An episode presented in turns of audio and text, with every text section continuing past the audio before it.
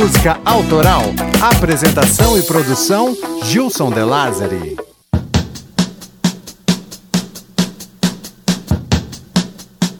Ela não cantava como qualquer vocalista, ela cantava com um estilo único.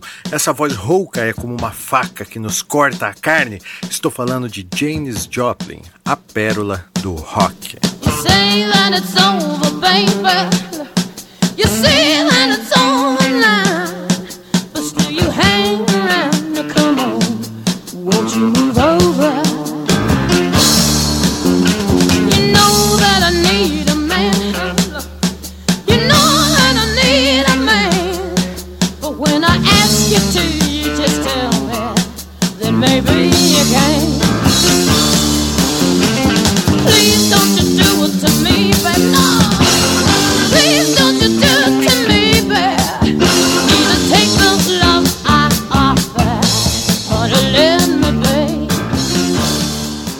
Olá, eu sou o Gilson De Lázaro e seja bem-vindo a mais um episódio da temporada das Mina.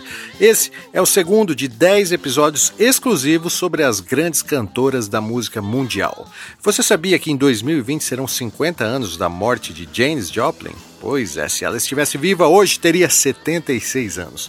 Mas Janis morreu de forma precoce com apenas 27 anos.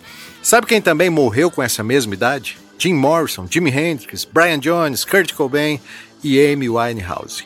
É uma data cabalística, chamam de Clube dos 27, que se refere a uma incomum quantidade de músicos famosos que morreram aos 27 anos envolvidos pelo excesso de álcool e drogas. Nós já falamos aqui no clube um pouco sobre o Kurt Cobain no episódio 13 e hoje é a vez de Janis Joplin.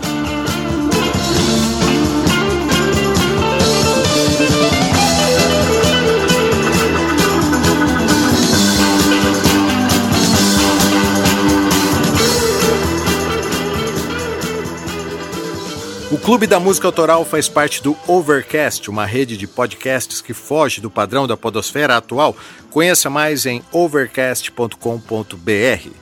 Meus sinceros agradecimentos aos diretores do Clube da Música Autoral, Caio Camasso, Emerson Castro, Henrique Vieira Lima, Luiz Prandini, Antônio Valmir Salgado, Matheus Godoy, João Júnior Vasconcelos, Santos e Vinícius Gomes. Mais do que sócios, eles são diretores do clube e, além dos nomes citados em todos os episódios, podem ouvir antes do lançamento e recebem uma camiseta exclusiva. Quem escolheu as musas e a ordem dessa temporada foram os sócios do clube através da enquete de apoio. E olha, pela diferença de apenas um voto, a diva de hoje seria a Pete. Pois é, seja sócio e nos ajude a escolher os próximos temas. Acesse clubedamusicaautoral.com.br barra assine.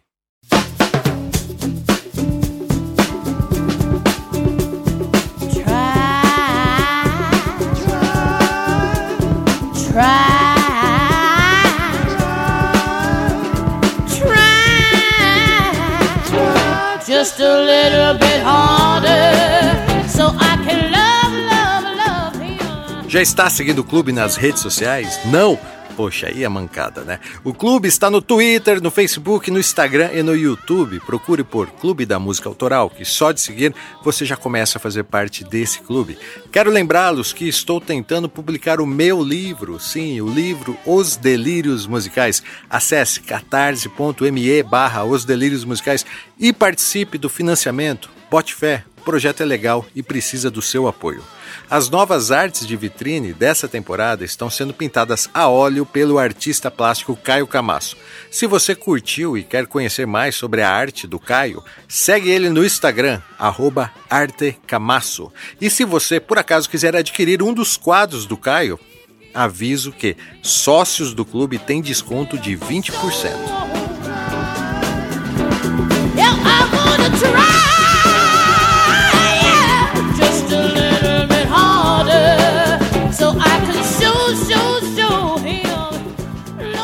No primeiro episódio dessa temporada eu falei sobre Nina Simone e já recebemos alguns testemunhos legais sobre ela, sabe? Então, vou deixar o aviso aqui, ó. Mande um e-mail, uma carta, um sinal de fumaça, uma tuitada, enfim. Divida com a gente sua opinião e sentimentos. As mensagens mais legais serão lidas no episódio extra sobre a terceira temporada. E outra coisa, todos os links você encontra no site do Clube da Música Autoral. Vocês lembram, né? clubedamusicaautoral.com.br www.cocão.br. Então, legal. Tudo pronto aí, Cocão? Segura o disco um pouquinho. Hoje falaremos sobre a história intensa e curta de uma artista que se envolveu inconsequentemente no mundo das drogas. Com certeza, sua morte foi uma perda irreparável para a música, mas sua partida precoce vai nos ajudar a reconhecer o valor de estar vivo e, digo mais, de fazermos valer esse ar que nos enche os pulmões. Com vocês, Janis Joplin, com respeito e sem ser vago. Clube da Música Autoral. Acredito que ser adolescente, independente da época, nunca deve ter sido fácil. Eu tenho meus traumas de adolescente e acho que você também deve ter os seus, né? O fato discutível aqui é até que ponto seu trauma de adolescente vai influenciar na sua vida adulta. Tente imaginar uma high school típica americana com o grupo das animadoras de torcida, o grupo dos jogadores de futebol, o grupo dos nerds, o grupo dos bagunceiros e, claro, o grupo dos esquisitos. Geralmente formado por tímidos adolescentes fora dos padrões de beleza.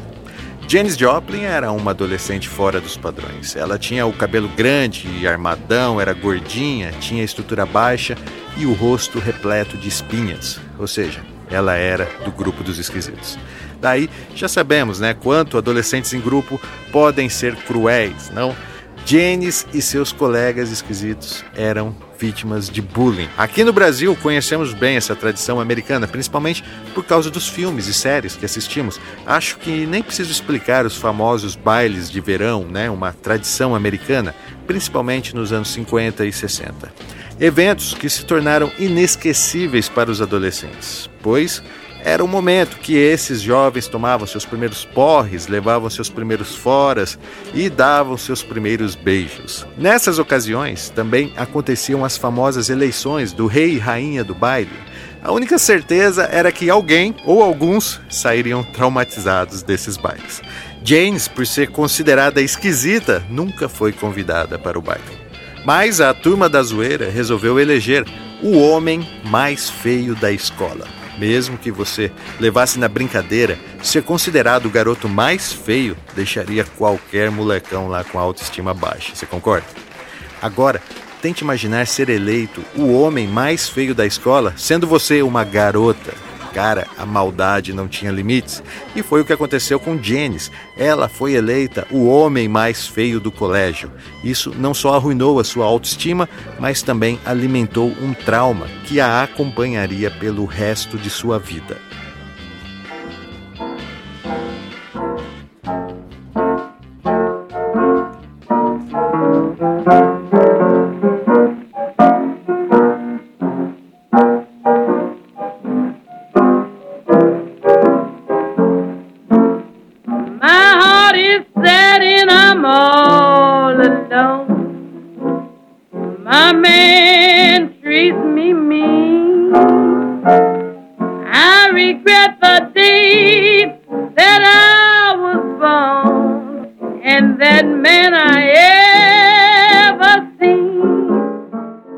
Estamos ouvindo Bess Smith, conhecida como a Imperatriz do Blues. Ao lado de Louis Armstrong, era a voz mais famosa da década de 20 e 30.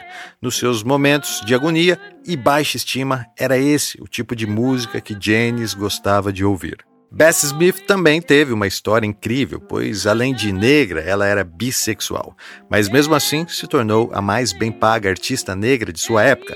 Bessie morreu em um fatal acidente de carro em 1933, quando tinha apenas 43 anos, e foi enterrada em uma vala comum sem lápide.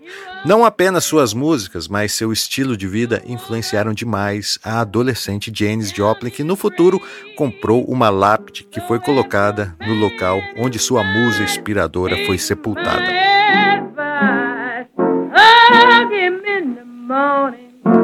Hug him at night, give him plenty love and treat your good man right. Oh, the good man is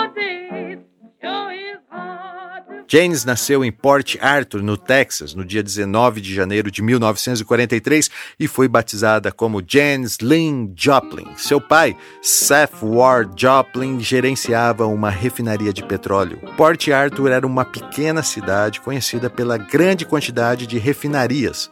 Eram tantas que o cheiro de petróleo e a fumaça frequentemente cobriam a cidade, algo que James detestava. Filha mais velha de três irmãos, sua mãe logo percebeu que ela não parecia ser uma criança normal. Na adolescência, ela se interessou por artes, escrevia poemas e principalmente pintava quadros. No colégio, Janice tinha poucos amigos. Ela não queria ser como as demais garotas e evitava o modismo. Gostava de usar mini saia, um tabu para a época, e às vezes ia para o colégio descalça. Isso incomodava os outros alunos que a chamavam de estranha. Seus pais lembram que Janice era uma revolucionária não compreendida, que por causa do bullying isolou-se com a música. Quando James morreu, a grande mídia sensacionalista vasculhou sua vida e a caluniaram, inventando histórias absurdas como que ela havia fugido de casa aos 11 anos de idade. Isso não é verdade.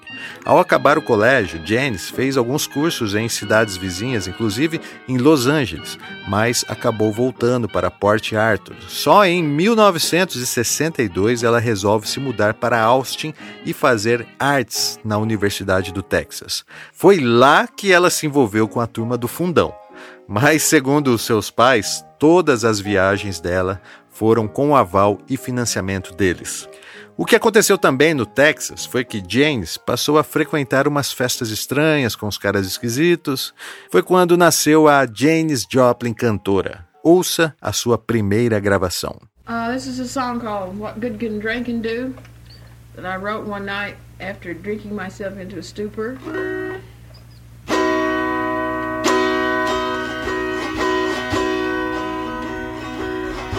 What good can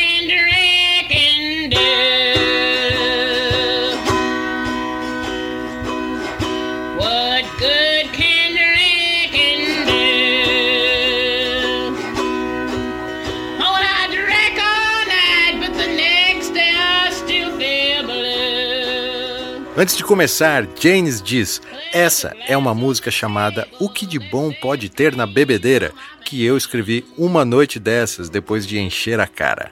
Esse tape foi gravado em um bar no Texas. James estava descobrindo sua voz. Notem que não tem nada a ver com aquela voz rasgada característica. Nessa gravação, ela toca também um instrumento chamado alto harp, que ela levava sempre a tiracolo. Se você não conhece, o alto harp é uma espécie de harpa em miniatura. É muito simples de ser tocada, basta pressionar os botões equivalentes às notas e os acordes soam automaticamente. É bem legal.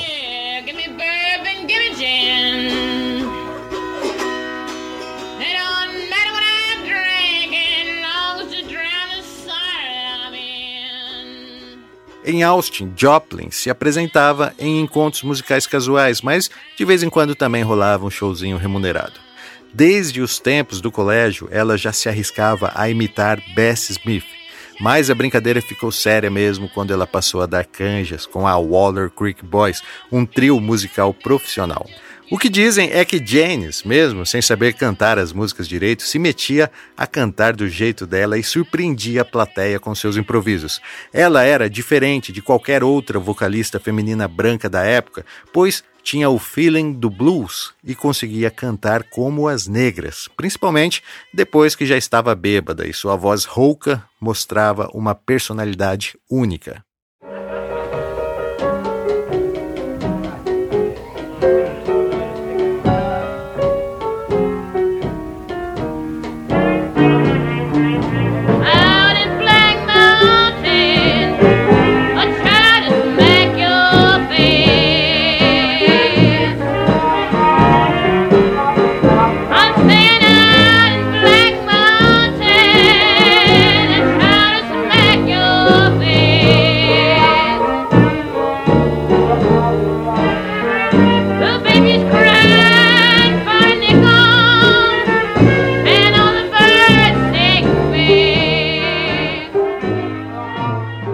Janeiro de 1963, Joplin abandonou de vez a universidade para tentar carreira como cantora.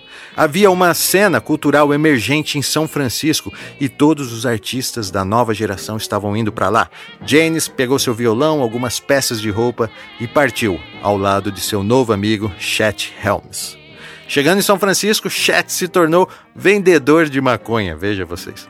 Janis cantava quase o tempo todo nas praças, de graça, e dificilmente fazia apresentações remuneradas. Apesar das dificuldades, ela conseguiu criar uma pequena legião de fãs, pois também era muito espirituosa e tinha o dom de atrair as pessoas certas. Seu carisma e ingenuidade cativavam a todos.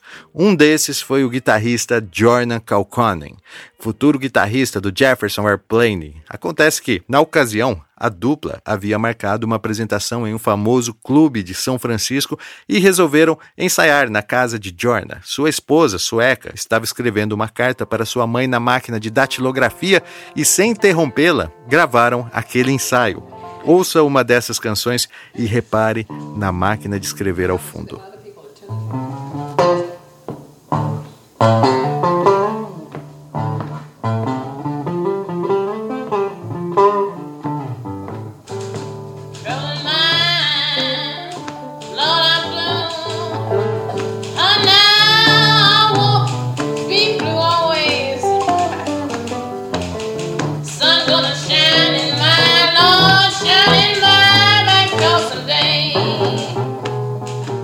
Essa fita acabou sendo pirateada entre os fãs e ficou apelidada de Typewriter Tapes.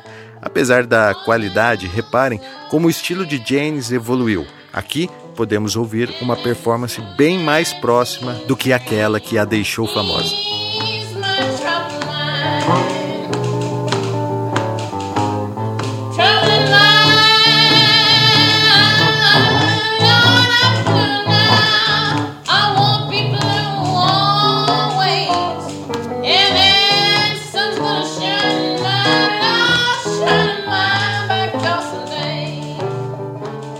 James até descolou uma pequena apresentação no Festival de Monte Rei nessa época aí, né? Era 1963. Mas isso não deu muita força para sua carreira, pois ela estava também muito doidona. James havia se tornado hippie e passou a viajar por alguns estados. Logo, seu estilo de vida desregrado começou a prejudicar sua música. Isso fez com que ela desse um tempo em Nova York onde esperava ter mais sorte como cantora e também diminuir o consumo de bebidas e drogas. Mas, infelizmente, não deu certo e, para piorar, Janice acabou se envolvendo com heroína, uma droga bem mais pesada e pouco estudada naquela época. Para piorar mais ainda, ela acabou presa, pois tentou furtar roupas de uma loja.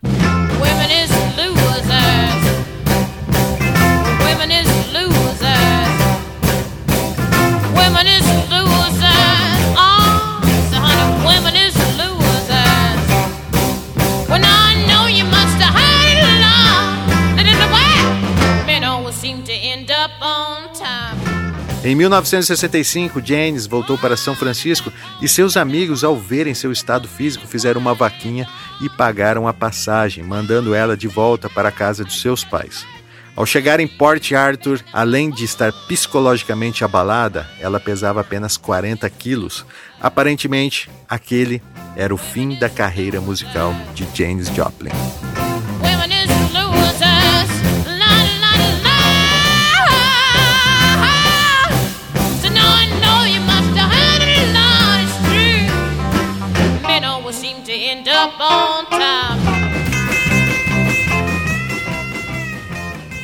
Recapitulando nossa história até aqui, vemos uma menina muito doida desde os tempos do colégio que foi para a faculdade e com um talento incrível começou a cantar profissionalmente, mas se envolveu no mundo das drogas e desistiu de tudo, voltando para a casa dos seus pais praticamente destruída.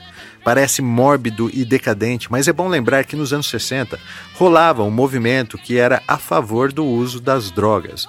Um lance paz e amor que, de tão descolado e moderno, atraía a maioria dos jovens da época para aquela vida louca.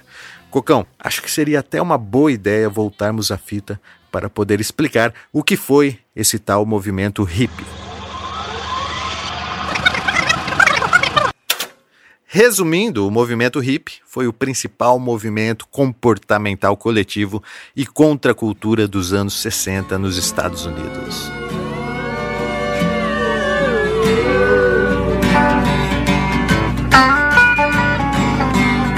Ain't no more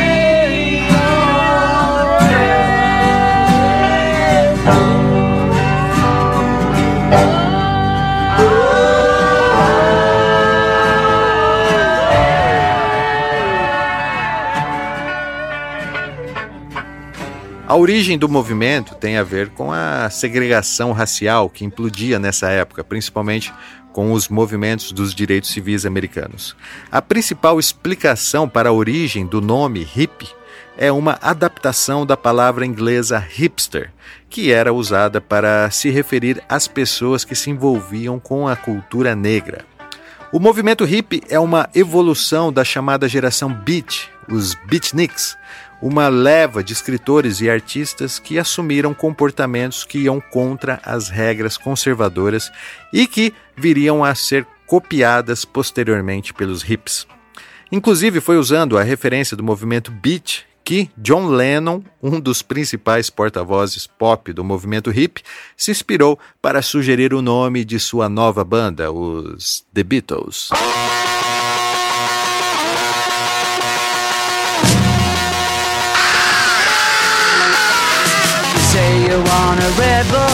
Revolution. Well, you know, we all want to change the world. O símbolo da paz, que era também o símbolo dos hips, foi desenvolvido na Inglaterra como logotipo para uma campanha pelo desarmamento no mundo.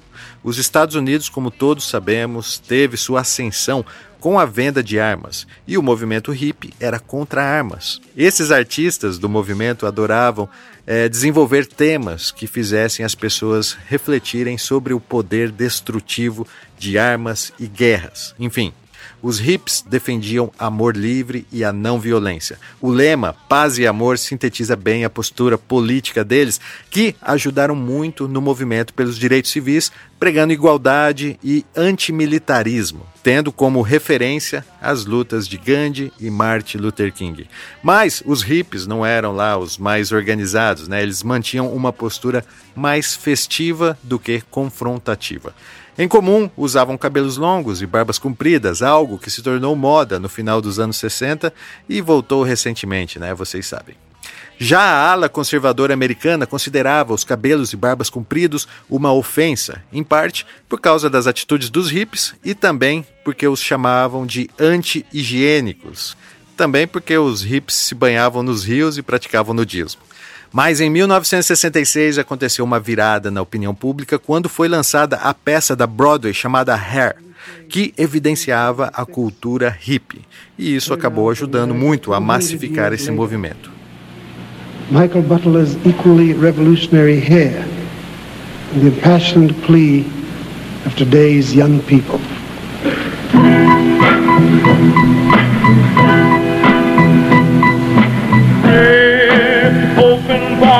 Metal explosion. Hot barbed wire fireball.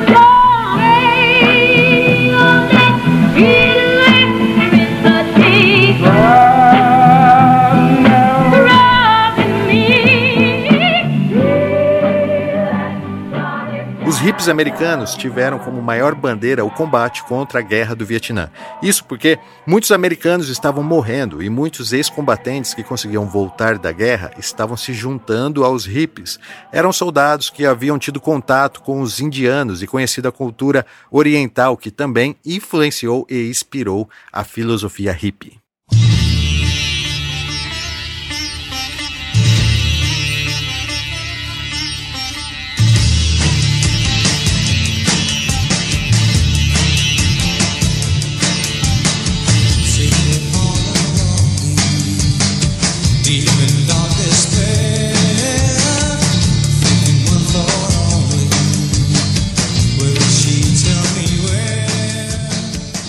Janis Joplin, ao mudar-se para São Francisco, virou uma autêntica riponga, pois lá era o grande polo de encontro do movimento. Inclusive, um namorado dela, na época, foi convocado para combater no Vietnã e ele foi, como representante do movimento hippie, mas, infelizmente, nunca voltou, né? Entre os hippies, o amor era livre e sem distinção, ou seja, rolava homem com homem, mulher com mulher. Janice confirmou ter se envolvido com mulheres também. Até aí tudo bem. A parte perigosa do movimento hippie, na verdade, foi a falta de conhecimento sobre os efeitos colaterais das drogas que eles usavam e defendiam. Para os hippies, essas substâncias tinham uma utilidade vital na liberação da mente. Entre as drogas mais utilizadas estavam a maconha, o rachixe, o LSD e a psilocibina, mais conhecida como o chá de cogumelo. Timothy Leary era um psicólogo famoso na época que defendia os benefícios terapêuticos e espirituais do uso do LSD. Ele acabou preso, mas não antes de influenciar muitos jovens. Já o uso da maconha era exaltado, principalmente por ser uma erva natural. Acho que dá para imaginar porque tantos jovens americanos aderiram ao movimento hippie na década de 60, não dá? Aliás, movimento esse que se espalhou por todo o mundo e aqui no Brasil influenciou a nossa Tropicália, por exemplo. E o maestro ergueu o dedo e além da porta ao porteiro sim. E eu digo não. E eu digo não. E eu digo é proibido, proibido, é proibido proibido, é proibido, proibir, é proibido. Mas já sabemos, né? Até ser livre tem suas consequências. Em 1968, os hippies americanos começaram a se dispersar, pois a guerra do Vietnã chegava ao fim e várias mortes registradas por abuso de drogas estavam sendo divulgadas na mídia. A imagem dos hippies perante a sociedade estava manchada e dentro dos próprios movimentos começavam a surgir alas reguladoras impondo limites e não permitindo o uso de certas substâncias, ou seja, regras no mundo que era para ser totalmente livre. I like to do a song of great social and political import. It goes like this. Oh Lord, won't you buy me a Mercedes Benz? My friends all drive Porsches. I must make amends. Worked hard all my lifetime, no help from my friends. So, oh Lord, won't you buy me a Mercedes Benz. Oh Lord, won't you buy me a color TV? Dialing for dollars is trying to find me. I wait for delivery each day until three. So, oh Lord, won't you buy me a color TV? Oh Lord, won't you buy me a night on the town? I'm counting on you, Lord. Please don't let me down. Prove that you love me and buy the next round. Oh, Lord, won't you buy me a night on the town? Everybody, oh, Lord, won't you buy me a Mercedes Benz? My friends all drive Porsches. I must make amends. Worked hard all my lifetime, no help from my friends. So, oh Lord, won't you buy me a Mercedes Benz? That's it. Janis Joplin, ao fugir de São Francisco, estava tentando escapar do mundo sem regras dos hippies que quase a matou. Assim que ela se recuperou da dependência química, também resolveu mudar seu estilo. Ela adotou um penteado estilo coque e passou a usar roupas tradicionais texanas. Ela queria ter uma vida normal Voltou para a faculdade e, inclusive, passou por sessões terapêuticas. Janis acreditava que jamais conseguiria voltar a cantar sem usar drogas. As sessões serviam para encorajá-la a seguir sua carreira limpa. Por fim, um ano depois, Janis voltou a fazer pequenas apresentações e até chegou a gravar algumas músicas sóbria. Inicialmente era apenas violão e voz, mas essa gravação acabou lançada depois de sua morte com a adição de outros instrumentos e sob o título de This is Janis Joplin.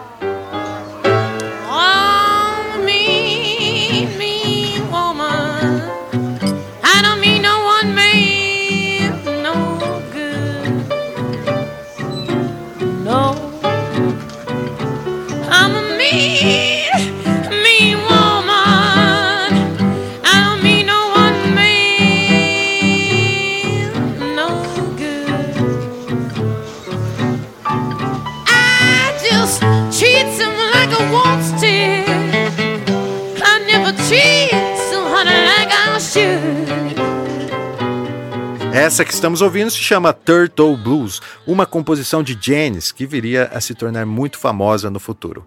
Mas nessa época, sóbria, ela estava pouco confiante em sua carreira musical e tentando seguir uma vida mais tradicional. Ela chegou a ficar noiva de um rapaz que pediu sua mão aos pais de Janis e tal, sabe, cara? Olha que legal. Mas pouco tempo depois, esse sujeito desapareceu sem dar notícias e Janis acabou descobrindo que ele tinha outra família. Além dos problemas com as drogas, James também tinha seus traumas de infância e a rejeição a incomodava demais. Ela sempre deixou claro que odiava Port Arthur e não via a hora de sumir daquela cidade. Mas o destino tinha planos para Janis Joplin. Lá em São Francisco, uma banda chamava a atenção após ser destaque no Trips Festival de 1966. Eles haviam descolado uma data fixa no renomado Avalon Ballroom, a principal casa de shows de São Francisco na época. Eles se chamavam Big Brother and the Holding Company e estavam à procura de uma vocalista. E não por uma coincidência, acredito que por conta do destino mesmo, o novo empresário do Big Brother era Chet Helms, aquele amigo doidão da Janis que virou vendedor de maconha, sabe? Chet Helms não teve dúvidas e indicou Janis para a banda, que concordou em fazer um teste com ela. Okay. Okay. 40, take 47. Let's go. Take 13. Lucky.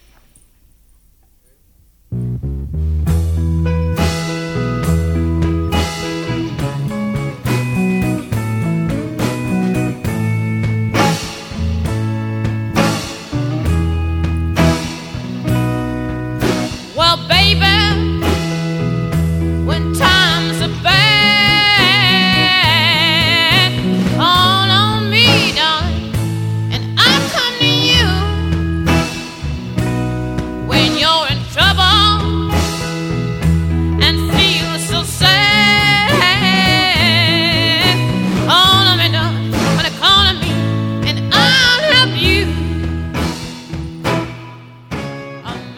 Travis Rivers, um amigo em comum, foi encarregado de ir convidá-la para o teste. Janis nunca havia cantado em uma banda elétrica, mas topou fazer o teste. De volta a São Francisco, após maus bocados, né, ela estava irreconhecível, quieta e totalmente diferente da doidona hippie que era. Mas cantou bem no teste e foi contratada pela banda. Ela fez uma única exigência: que a banda não usasse drogas injetáveis na sua presença. Inicialmente, nos shows da Big Brother, Janis cantava poucas músicas e, na maior parte do tempo, ficava no fundo do palco tocando panderola e fazendo backing vocais. Algo, digamos assim, inimaginável pelo talento de Janis Joplin. Mas, pouco a pouco, ela foi conquistando espaço na banda e logo adaptou-se às guitarras elétricas. Janis percebeu que para ser vocalista de uma banda de rock, ela precisava cantar mais alto do que eles e balançar os cabelos como uma louca. Então, ela voltou a beber e ser a velha Janis doidona.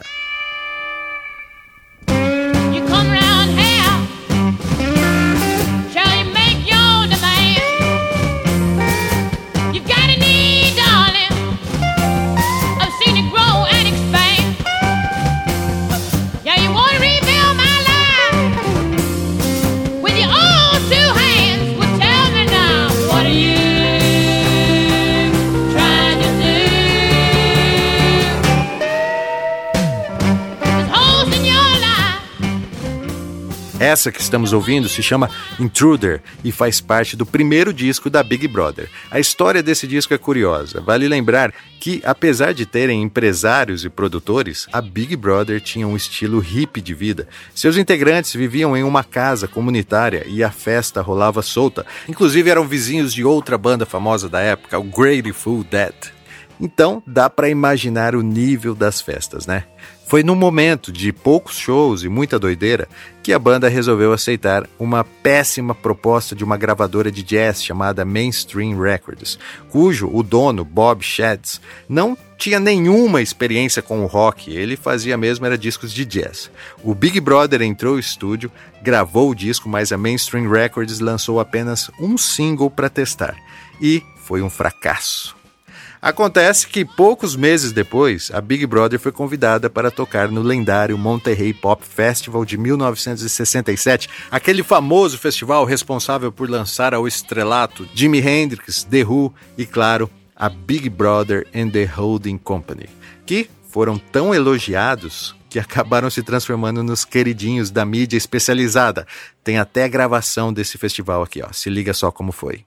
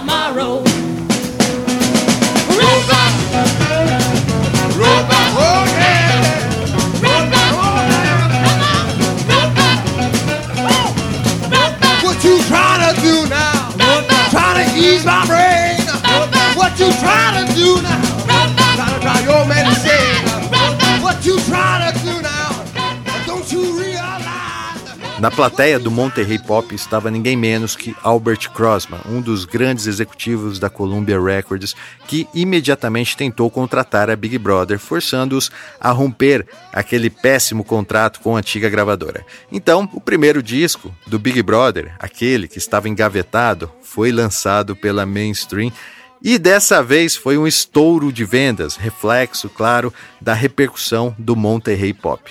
Porém, os integrantes do Big Brother nunca receberam um centavo pelas vendas desse disco aí. A música que mais se destacou foi uma composição de Janis Joplin chamada Baby Bye Bye.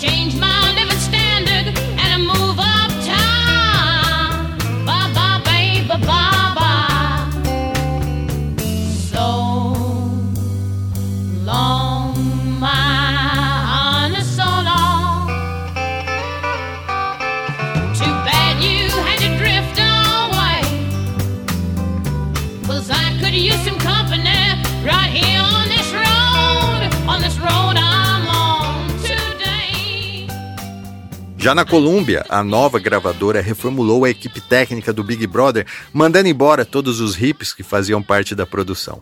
Agora, os doidões eram apenas os integrantes da banda. Janis, que até então evitava drogas pesadas e em suas entrevistas dizia beber apenas whisky, chegou a ser procurada por sua marca de whisky preferida, a Sonter Comfort, que queria patrociná-la. Imagina ser patrocinada por uma marca de whisky. Mas, conforme a Big Brother começou a ganhar mais dinheiro, Janis fraquejou e rompeu sua promessa. Ela voltou a usar heroína. Enquanto isso, Albert Crossman, tentando aproveitar o momento de ascensão do Big Brother, contratou John Simon, o melhor produtor musical da época, e entraram em estúdio para produzir o segundo disco da Big Brother, o qual muitos fãs consideram a melhor fase de Janis Joplin. Ele foi lançado em 1968 com o título Cheap Thrills. É nesse disco que aparece o maior clássico da Big Brother, Piece of My Heart.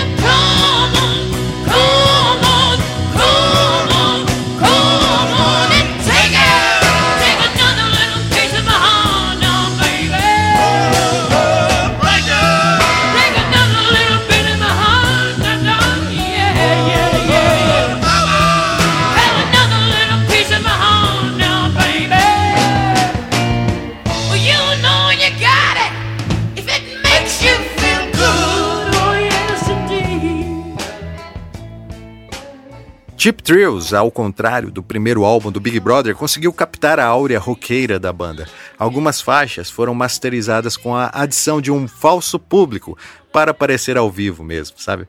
Chip Thrills foi lançado no verão de 1968, alcançou o primeiro lugar nas paradas da Billboard e manteve-se lá por oito semanas não consecutivas.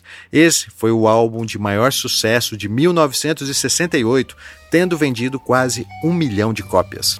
Algumas edições desse álbum foram lançadas com o nome de Janis em destaque na capa. Era o anúncio de uma inevitável carreira solo, principalmente por causa do sucesso arrebatador da canção Summertime. Aliás, essa canção originalmente foi escrita para o espetáculo da Broadway Porgy and Bess. Veja bem, a mesma peça que lançou Nina Simone também impulsionou a carreira de Janis Joplin.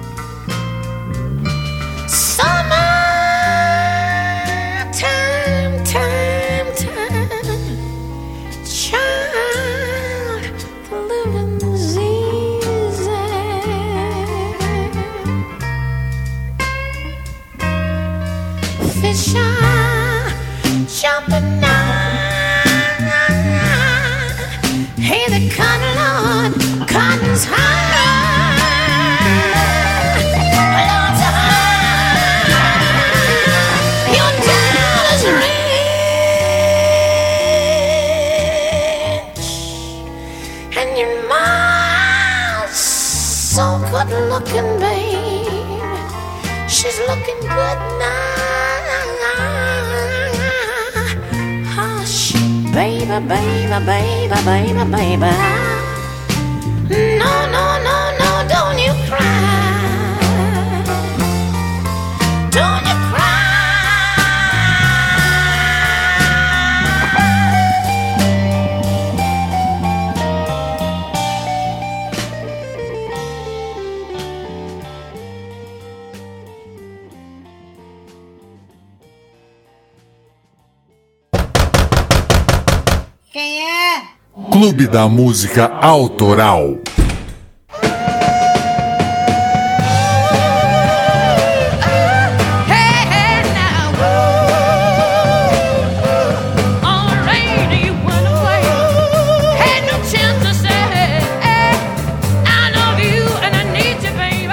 Yeah, but even if Com o sucesso do disco, Janis e os Brothers saíram em turnê, mas a mídia fazia questão de separá-la da banda. A revista Time publicou: Janis Joplin é a voz mais poderosa do rock branco. A Vogue deu manchete na capa: a mulher mais surpreendente do rock. Aquela supervalorização estava causando um mal-estar na banda, pois, além disso, produtores carniceiros tentavam promover Janis em eventos separados. Ela, em contrapartida, no mais puro estilo hip, só queria ficar doidona e afirmava aos jornalistas que não deixaria a banda. Mas isso estava além de sua vontade. No dia 1 de setembro de 1968, Janis foi obrigada a anunciar sua saída do Big Brother e o início de sua carreira solo. Foi um momento difícil para Janis, pois eles eram como uma família, então ela se afundou ainda mais na heroína. Seus novos empresários tentavam deixar Janis longe das drogas, para também valorizar seus shows. Janis estava sendo convidada com frequência para participar de programas de TV e rádio. Sua imagem estava em alta, estampando capas de revistas, e em 1969 acabou convidada para participar do que muitos consideram o festival musical mais importante de todos os tempos, o Woodstock.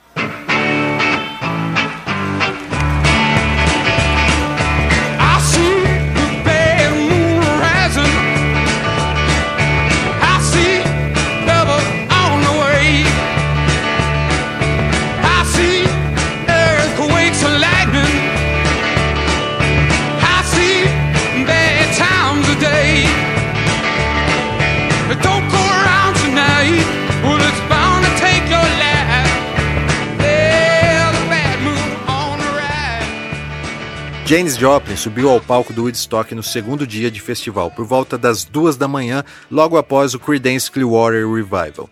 Janis estava empolgada com o público presente, mas, devido aos atrasos, acabou entrando no palco doidona. Mas nem por isso fez um mau show, né? Ela estava acompanhada de uma nova banda, a Cosmic Blues Band.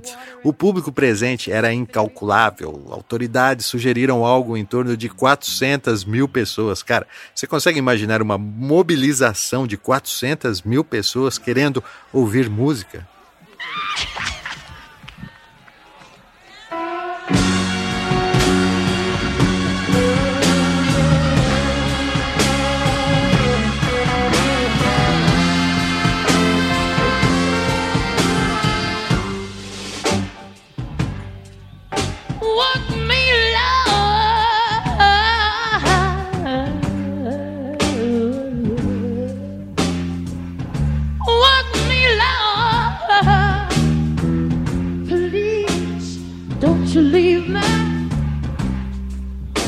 I feel so useless down here with no one to love.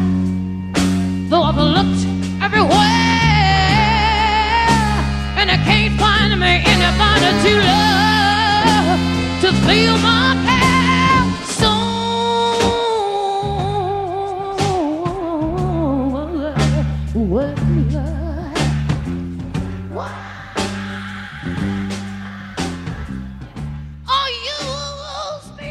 Aproveitando a exposição da mídia de Janis, a Columbia, que vinha trabalhando no seu próximo disco, o primeiro de sua carreira solo, resolveu adiantá-lo e um mês após Woodstock chegava às lojas I Got Them on Cosmic Blues Again Mama. O grande diferencial desse álbum é a adição de instrumentos de sopro, algo que a sua antiga banda não permitia. Então, Janis, em parceria com o produtor Gabriel Mackler, trouxeram essa novidade para suas músicas e olha, não é que ficou bom mesmo?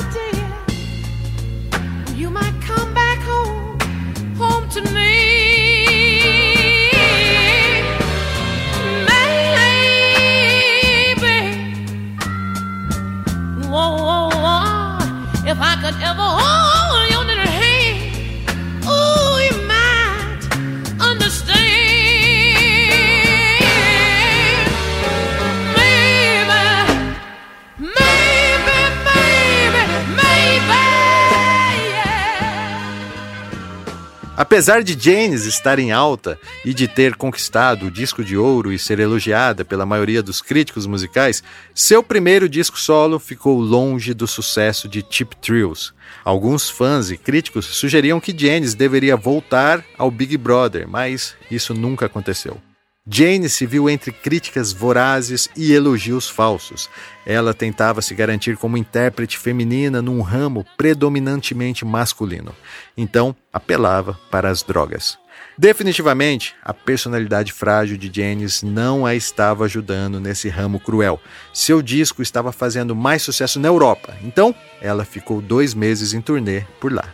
De volta aos Estados Unidos e sentindo-se exausta, Janis foi literalmente resgatada por sua amiga e coreógrafa Linda Graven Knights, que a levou em férias para o Brasil. Olha só que beleza. Inclusive, o grande mito dessa visita é que Janis teria tido um caso, né, com o malucão do Sergei. Uma história que acabou o deixando famoso, apesar do mesmo Sergei muito louco já ter contado umas par de versões diferentes dessa história. Quando Você nos foi namorado conhecemos- da James Joplin? É, nós nos conhecemos num, num concerto de rock em, feito por bandas de escola em 1968, em Roswell, em Long Island. Fizemos uma amizade. Depois eu a reencontrei em 1970, no Rio, às três horas da manhã. Eu cantava num cabaré. Então, depois eu, eu saí do cabaré às três da manhã, estou andando pela Atlântica, dei de cara com ela. Aí eu disse, vamos lá. Ah, vou, não, tá, vou pegar táxi, vamos andando. Ela estava descalça, com uma saia tipo cigana, com turbante. Então eu comecei a cantar Baby What I Say. Rock and roll, ela gritou, bravo, Sergei, bravo! Pulou no palco e começou a cantar junto comigo em ritmo de blues. E depois ela disse, agora eu vou cantar Ball and Chain. E eu disse, essa é Janis Joplin, a grande estrela do rock and roll, do blues, maior vendedora de, de discos no mundo inteiro, etc.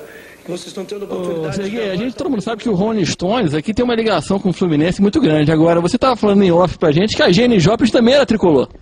É claro que era, porque eu fiz a cabeça dela, falava muito com ela. Ela dizia, ok, I'm Fluminense. Eu digo, uau! Eu tinha que estar com um gravador. Pra... Eu estava tomando banho, ela saiu pelada na porta do banheiro, tinha acabado de tomar banho com a toalha no ombro assim, e ficou me olhando assim. And so, eu digo, so what?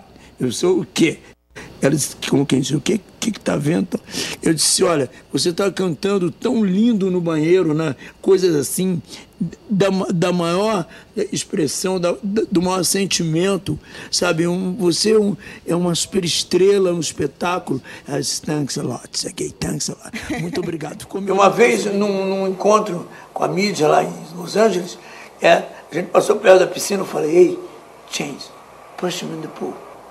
What? Eu disse, push him in the pool, I mean, don't you see? Ah, Em Brasil, né? I'm a rockstar em Brasil. Né? Sou, toda a imprensa do mundo inteiro vai comentar se você me empurrar dentro d'água. Cheguei. Who is the star?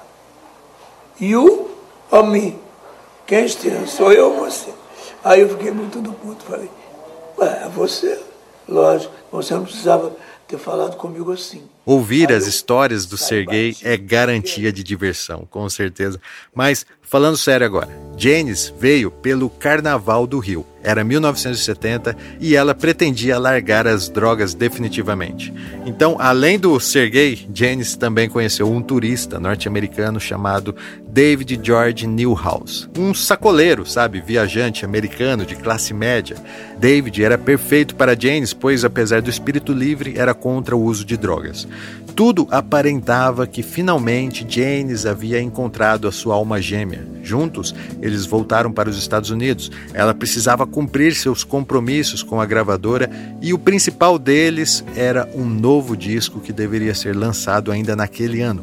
Mas, de volta à rotina e aos shows, Janis desabou novamente e voltou a usar heroína. Para piorar, Janis, que era bissexual, traiu David com sua antiga namorada.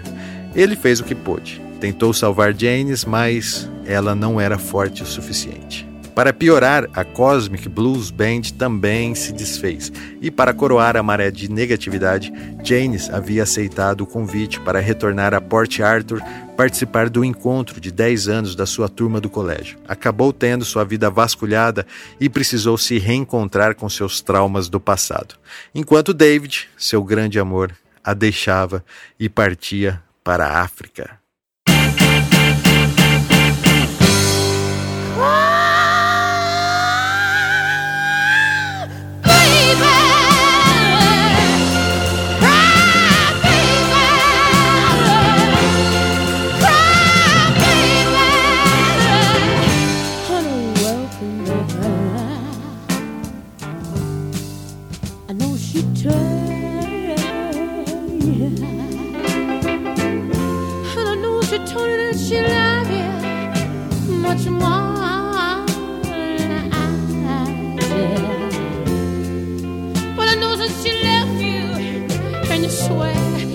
Just don't know why.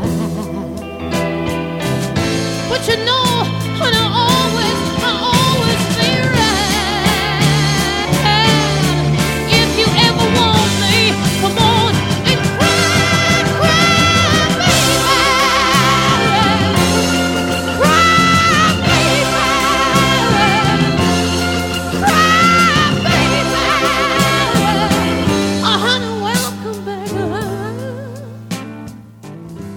A separação amorosa havia florescido ainda mais as emoções em James.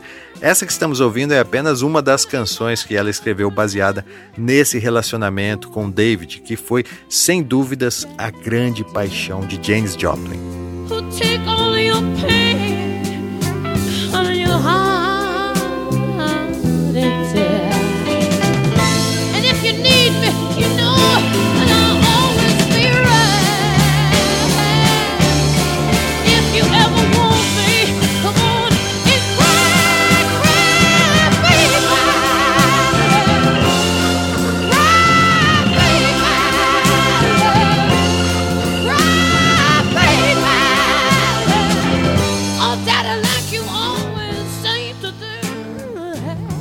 Intensidade era seu sobrenome. Mas aquele 1970 foi dose dupla.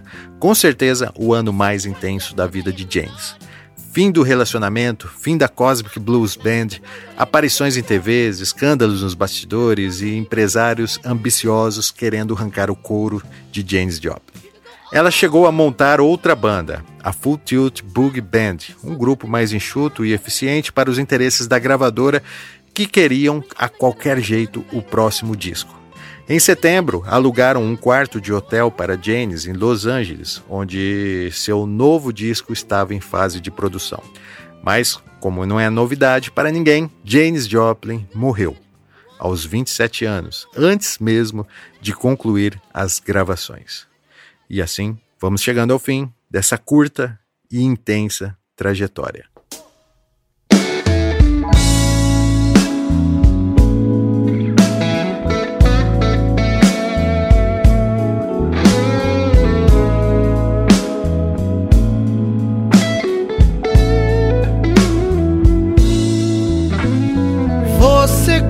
Costumava olhar as estrelas para se guiar no mundo. Com tudo, Com tudo, tudo, tudo, amor, você se perdeu. Você está ouvindo As Bahias e a Cozinha Mineira, nossa indicação autoral para você ouvir na playlist desse episódio que já está disponível no Deezer e no Spotify. Além de ser um baita som legal, as duas vocalistas dessa banda aí são transexuais. A banda foi montada em São Paulo por volta de 2011, quando Amy Winehouse morreu, e resolveram se juntar para um tributo. Conheça As Bahias, é sensacional. Cinza. Você costumava olhar as estrelas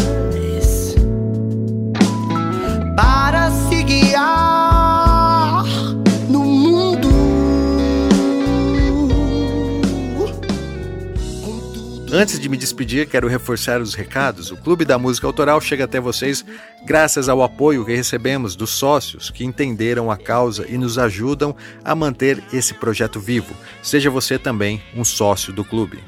Está rolando no Catarse o financiamento coletivo do meu livro, Os Delírios Musicais, um projeto digno que merece o seu apoio. Nas redes sociais, completamos todas as informações que foram narradas aqui. Procure por Clube da Música Autoral, que só de seguir você já começa a fazer parte desse clube. Acesse nosso site clubedamusicaautoral.com.br, que lá você encontra todos os links que foram citados nesse episódio. E de dor, e de dor, e de dor. Abre a porta, abre a porta acha. Não, e não me acha. Um momento, Um momento só, meu só, amor. meu amor. Só, só, só. Eu estou num boteco, Eu estou num boteco, a reco, reco, dando um gole, Gole de cachaça. O maior problema de Janis Joplin era lidar com suas horas livres. Ela não se conformava que, após acabar os shows ou as sessões de gravações, todos iam encontrar suas namoradas e familiares e ela ficava só. No domingo, mais uma sessão de gravação estava marcada, mas Janis não apareceu. Isso era incomum, pois Janis adorava gravar, discutir os arranjos e sugerir pautas. Ela estava muito empolgada com a recém-gravada canção Me and Bob McKee, pois ela dizia ter sido escrita para ela e David. Como James não apareceu no estúdio e não atendia o telefone, ao fim do dia o produtor John Cook foi até o hotel conferir se estava tudo bem. As luzes do quarto estavam acesas e a porta trancada. Ele usou a chave reserva e, ao entrar, aparentemente o quarto estava vazio. John andou em direção à cama e viu que do outro lado havia alguém caído. Era James. Ele se abaixou e confirmou que realmente aquele quarto estava vazio. Dias depois foi confirmado que a causa da morte foi realmente overdose de heroína. A curiosidade é que não haviam vestígios disso. Jane segurava 4 dólares em suas mãos e na escrivania havia uma carta de David pedindo que ela jamais duvidasse do quanto ele a amava. Janis Joplin morreu no dia 4 de outubro de 1970 e faz parte do fatídico Clube dos 27. Três meses depois foi lançado Pearl, o disco póstumo de Janis Joplin. Ele vendeu milhões de cópias e a canção mais bem sucedida de toda a sua carreira, Me and David, ou, se preferir, Me and Bob McKee, retrata a vida de Janis Joplin. A produção do Clube da Música Autoral é minha, Gilson De Lázari, e a edição é do Cocão, Rogério Silva. Foi um prazer falar de música com vocês. Até a próxima.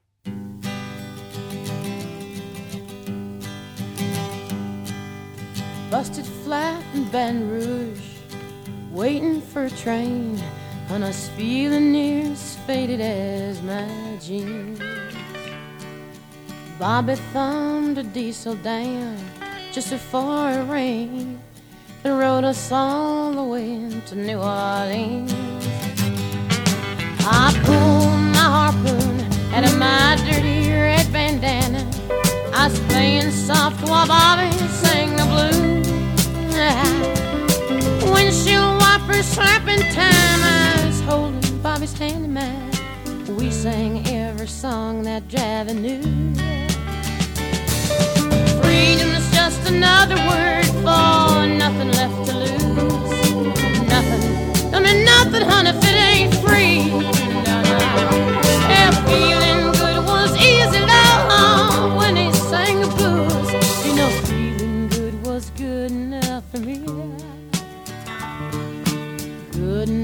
me and my Bobby, yeah. From the Kentucky coal mine to the California sun, hey Bobby shared the secrets of my soul. Through all kinds of weather, through everything that we done, your Bobby baby kept me from the whole world. I let him slip away.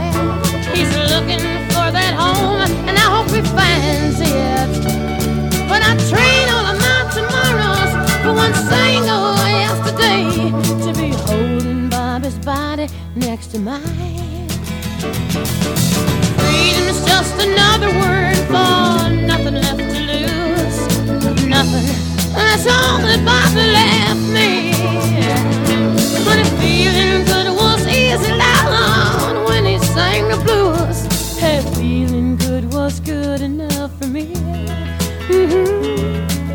Good enough for me and my Bobby.